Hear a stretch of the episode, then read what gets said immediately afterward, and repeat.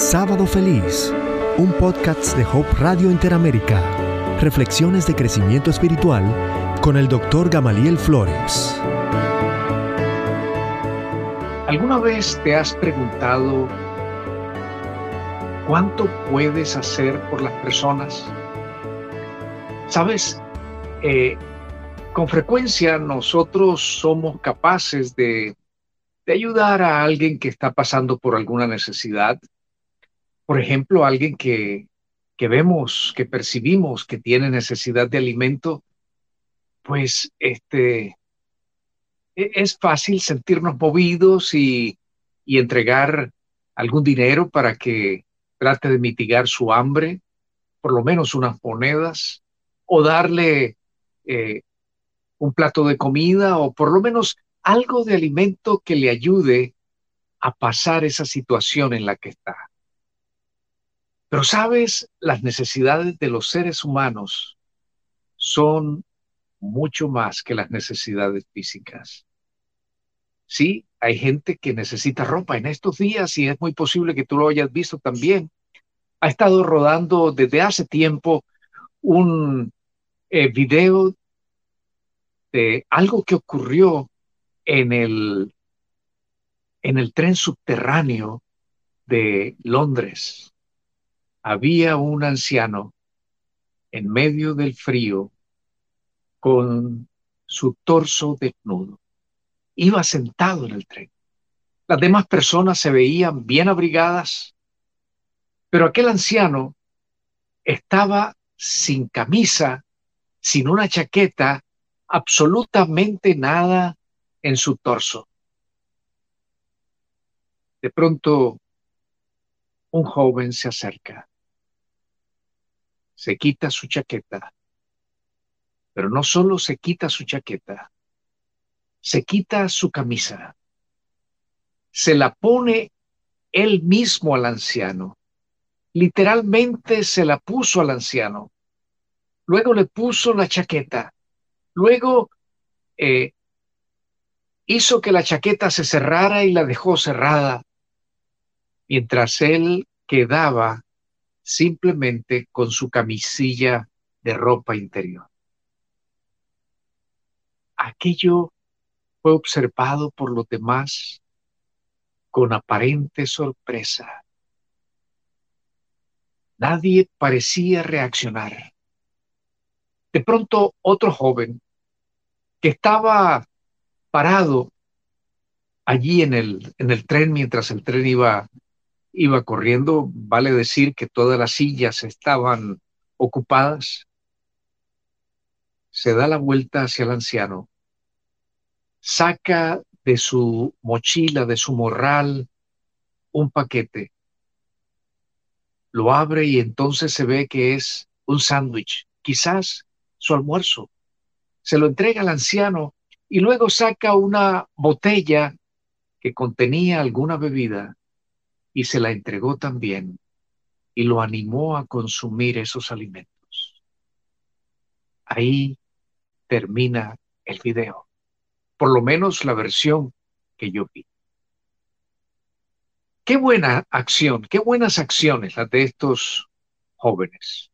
Los dos se despojaron de algo que necesitaban para suplir la necesidad mayor de alguien. Pero sabes, hay necesidades que trascienden las necesidades físicas. He estado hojeando y leyendo un libro en inglés que lleva como título Las aventuras de un testigo de Jesús. Y es escrito por un señor que se llama Warren Sears.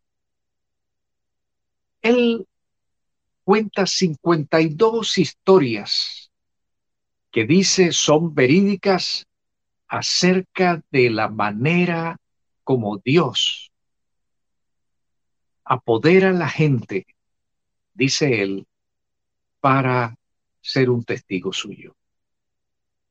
Y quiero compartirte un par de relatos de este caballero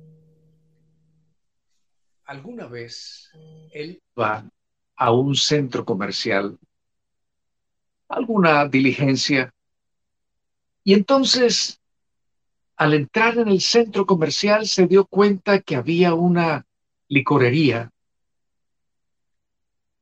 Aquella licorería eh, tenía también una, una, ventanilla para servir a las personas eh, desde el automóvil. Él no iba a comprar licor, por supuesto, pues un hombre cristiano, pero le llamó la atención un grupito de jóvenes casi niños que estaban bebiendo de un contenido en vasos de papel. No supo a ciencia cierta de qué se trataba, pero sospechó que podía ser licor, ya que estaban al lado de la puerta de una licorería. Hizo su diligencia, salió nuevamente volvió a tomar su automóvil y pasó otra vez cerca de aquellos jóvenes y ellos continuaron. Por algún momento él se detuvo y pensó, voy a hablar con estos chicos, voy a decirles que, que su necesidad no se sacia con licor, porque, por cierto, pudo observar que estaban tristes. Pero luego dijo, aunque son muy jóvenes, hay un par de ellos que se ve corpulento, más corpulentos que yo, se ven rudos. Los jóvenes hoy en día este, difícilmente aceptan que uno diga algo, lo ven como una intromisión en sus vidas. Sin duda alguna en sus colegios, porque se veía que ninguno era universitario, sin duda alguna en sus colegios los han instruido acerca de los daños que hacen los malos hábitos. Sin duda alguna les han hablado de los daños que ocasiona en su organismo el licor. Sin duda alguna les han enseñado de los efectos que tiene en el dominio de la mente el licor.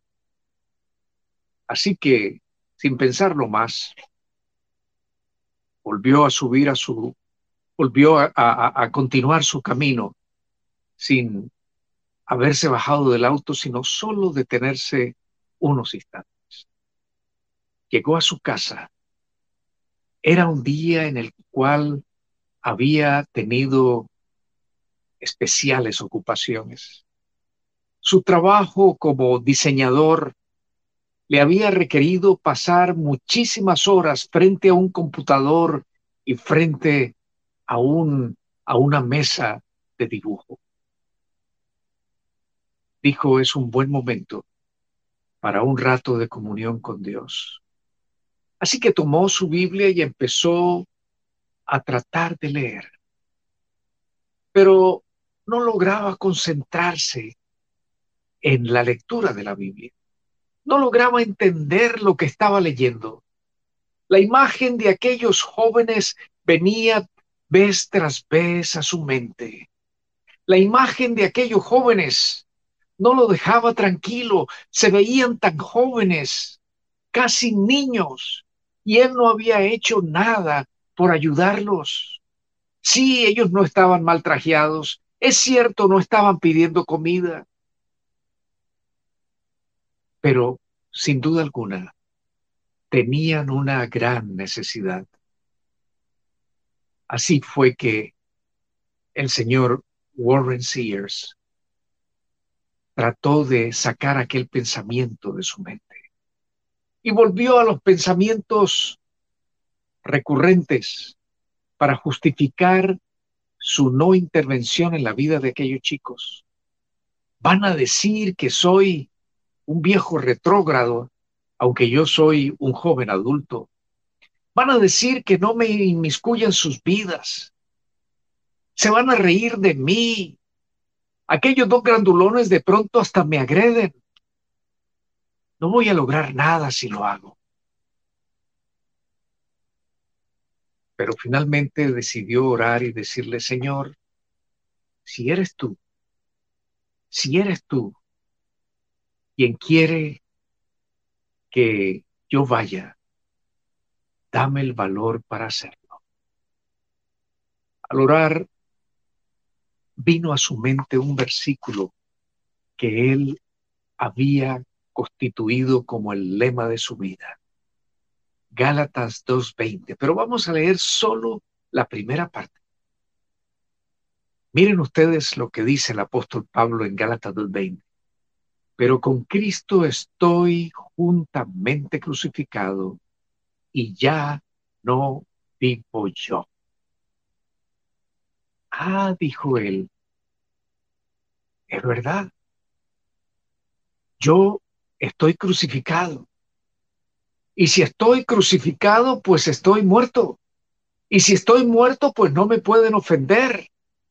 Si estoy muerto, lo que me digan no va a tener ningún efecto en mí, porque a un muerto no se le puede ofender. Pero luego vino otro pensamiento, pero yo estoy vivo. Y estoy vivo por Jesús. Sí, con Cristo estoy juntamente crucificado y ya no vivo yo, sino que Cristo vive en mí. Y entonces él pensó, él pensó, Cristo actúa a través de mí si se lo permito. Y recordó la última parte del versículo, y lo que ahora vivo en la carne, lo vivo en la fe del Hijo de Dios, el cual me amó y se entregó a sí mismo por mí.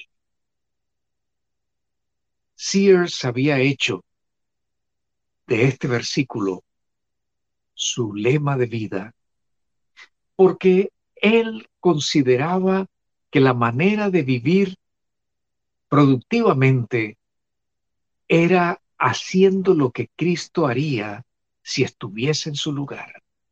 Se había propuesto renunciar a sus prejuicios, se había propuesto renunciar a su voluntad inclusive para permitir que la voluntad de Dios se manifestara a través de él.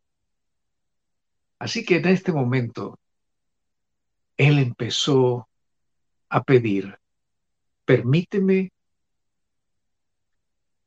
lograr que tú vivas en mí. El centro comercial estaba muy cerca, a solamente un par de kilómetros de su casa. Así que decidió que aquella, aquella era una oportunidad para hacer un poco de ejercicio.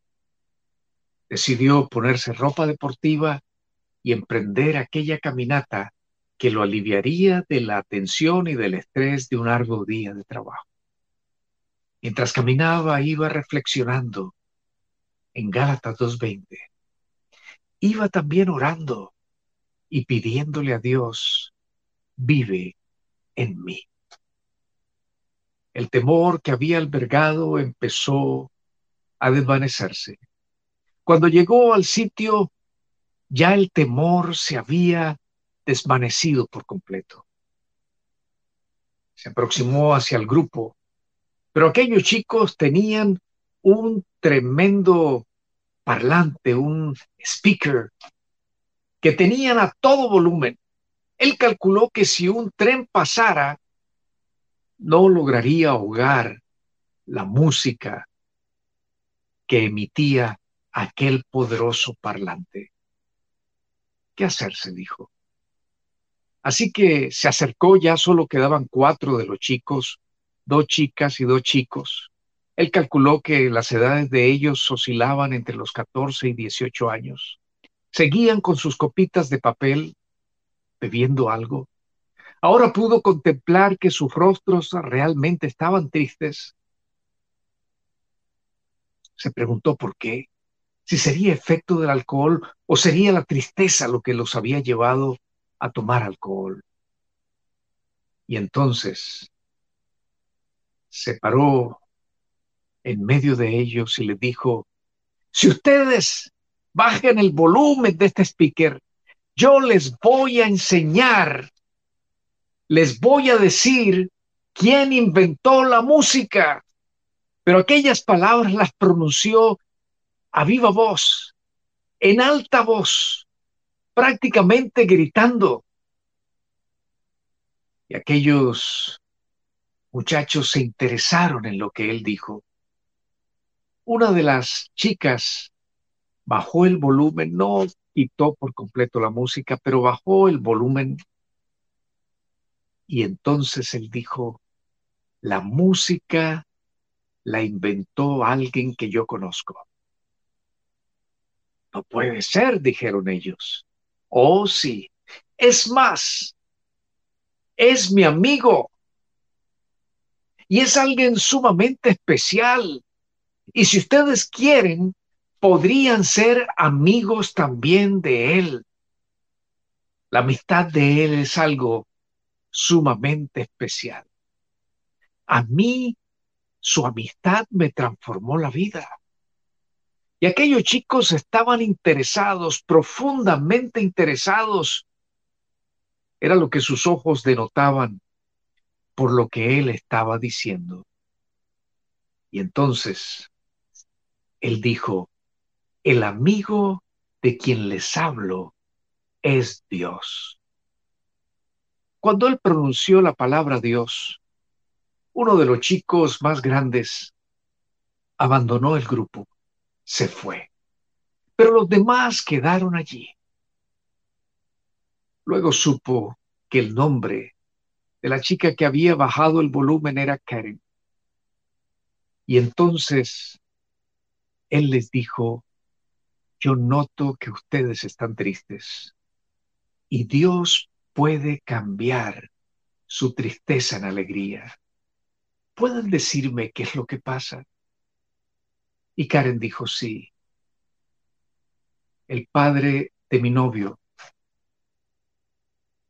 murió anoche de una manera inesperada, repentina. Y era una persona a la cual estimábamos mucho y estamos sumamente tristes. Y vinimos aquí a consolarnos y la manera que encontramos de hacerlo fue ingiriendo un poco de alcohol. Oh, le dijo él, eso está tan mal, eso está tan mal. Ustedes saben los daños que hace el alcohol. Y empezó, empezó a explicarle los efectos que trae para la mente al perder cuando se logra una embriaguez, eh, eh, eh, el control de la mente, los efectos en el cuerpo, las posibilidades de, de lograr una adicción con el alcohol, lo cual arruina la vida de cualquier persona.